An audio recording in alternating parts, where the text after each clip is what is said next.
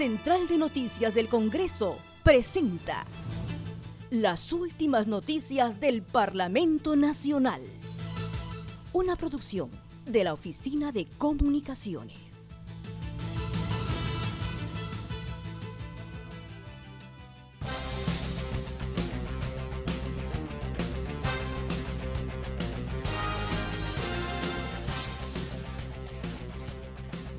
¿Cómo están? Les saluda Raquel Salazar. Hoy es 19 de febrero y estas son las principales noticias del Congreso de la República.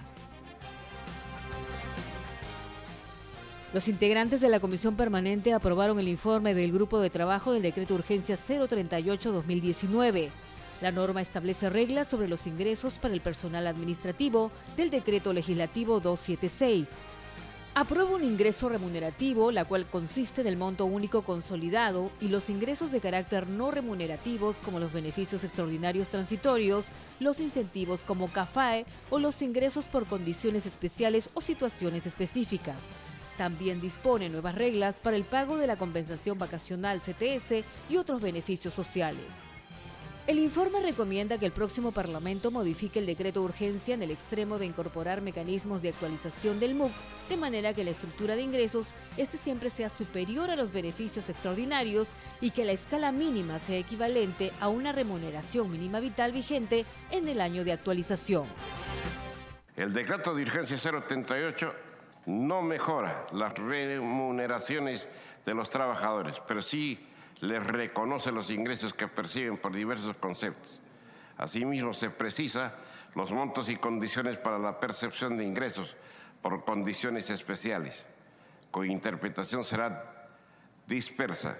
Finalmente, se garantiza que el pago por la CTS será por el 100% del MUG y por cada año de servicio y que no se disminuirá los aportes previsionales.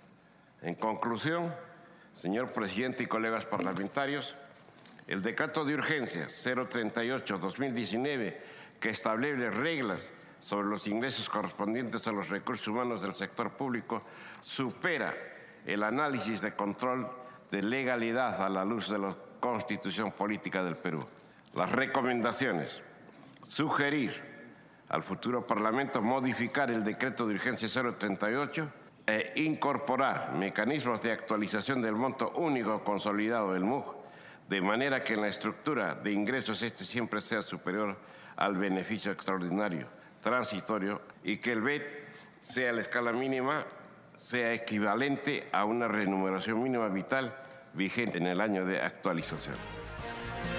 Por mayoría, la Comisión Permanente aprobó el informe de evaluación del Decreto Urgencia 020-2019 que establece la obligatoriedad de la presentación de la declaración jurada de intereses en el sector público.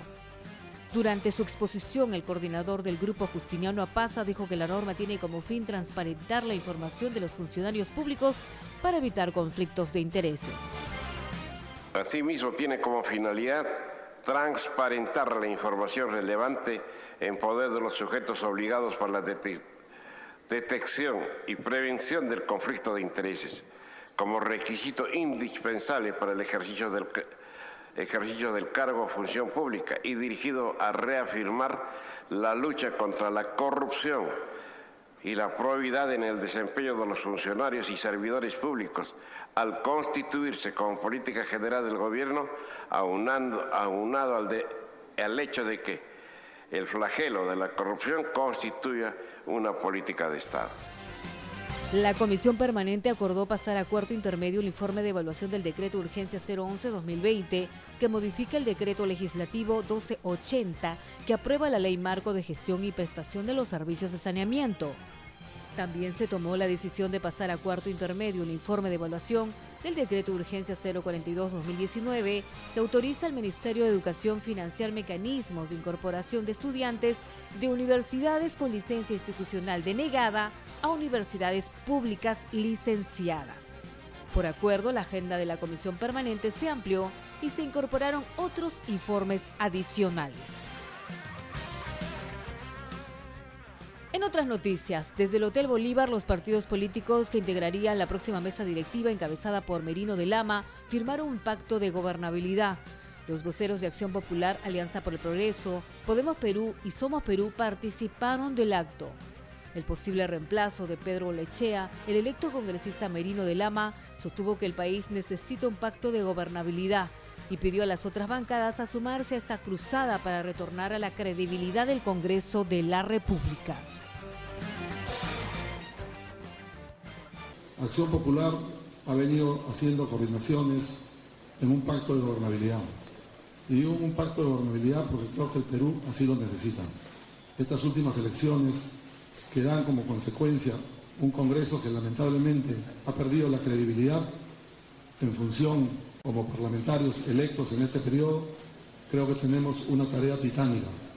Una tarea que va a estar, sin lugar a dudas, en, en los éxitos o en el fracaso.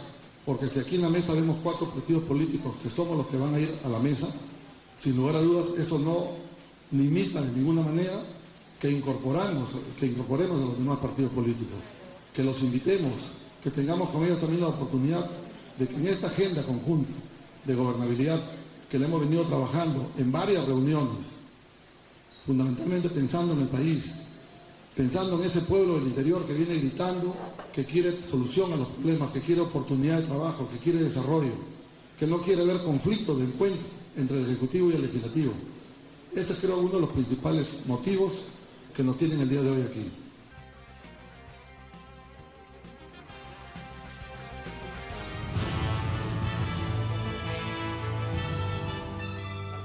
Central de Noticias del Congreso presentó las últimas noticias del Parlamento Nacional.